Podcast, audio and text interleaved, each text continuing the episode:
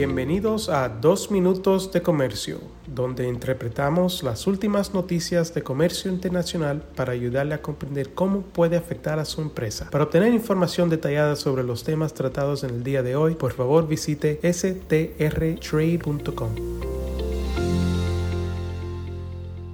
Soy Álvaro Ferreira, consultor independiente con Sandler, Travis Rosenberg y hoy es viernes 19 de mayo de 2023. Los miembros del Subcomité de Comercio Internacional, Aduanas y Competitividad Global del Comité de Finanzas del Senado de los Estados Unidos celebraron una audiencia el pasado 16 de mayo donde evaluaron la posibilidad de utilizar un modelo basado en el tratado entre los Estados Unidos, México y Canadá, conocido como USMCA o TMEC, para relanzar los intercambios comerciales en el hemisferio occidental. El senador demócrata por Delaware, Tom Carper, que lidera el subcomité, indicó que el USMCA provee una hoja de ruta para promover el crecimiento económico, además de un entorno favorable para la creación de empleo tanto en los Estados Unidos como en los países de la región, incluso mediante el establecimiento de protecciones laborales y medioambientales más robustas. Carper dijo que espera que se puedan considerar las oportunidades existentes para modernizar y fortalecer los acuerdos comerciales que los Estados Unidos tienen actualmente con los países de la región, incluido el CAFTA-RD, además de los acuerdos bilaterales de inversión.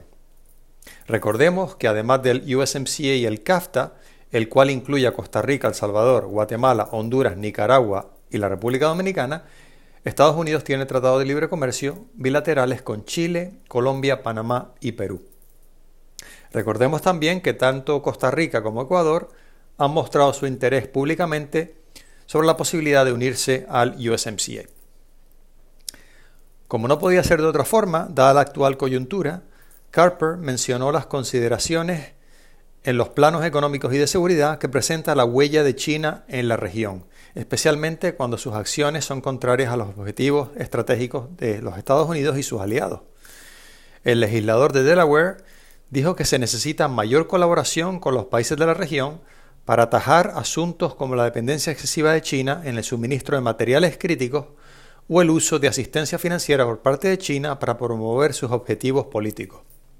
En este sentido, Carper indicó que tiene previsto presentar un proyecto de ley para reforzar la resiliencia de las cadenas de suministro de productos y dispositivos médicos con los países aliados de Estados Unidos, incluso mediante el nearshoring desde China a Latinoamérica. ¿Cómo sería el proceso para que los países de la región que lo desearan se pudieran unir al USMCA? El vicepresidente del Council of the Americas, Eric Farnsworth, indicó en la audiencia que en primer lugar los miembros del USMCA deberían enmendar el acuerdo para permitir la entrada de miembros adicionales.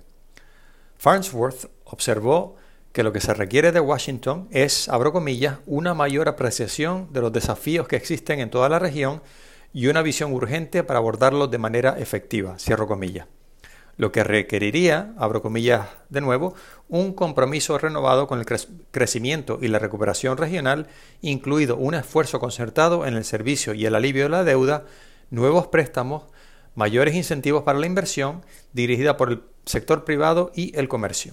Cierro comillas. Según Farnsworth, quien apoya la expansión del USMCA, este acuerdo incluye elementos importantes que no tienen los demás acuerdos en tales áreas como el comercio digital y la energía limpia, y abogó por ofrecer la incorporación de nuevos miembros al USMCA de forma individual.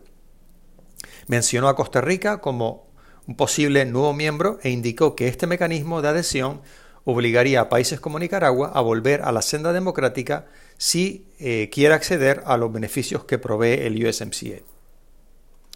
Farnsworth también recalcó que el USMCA se aprobó con un gran apoyo tanto del lado demócrata como republicano. Pero el escollo principal para una posible expansión del USMCA no parece estar en el Congreso, sino en un poder ejecutivo que no, ahora mismo no parece estar para nada interesado en los acuerdos de libre comercio tradicionales.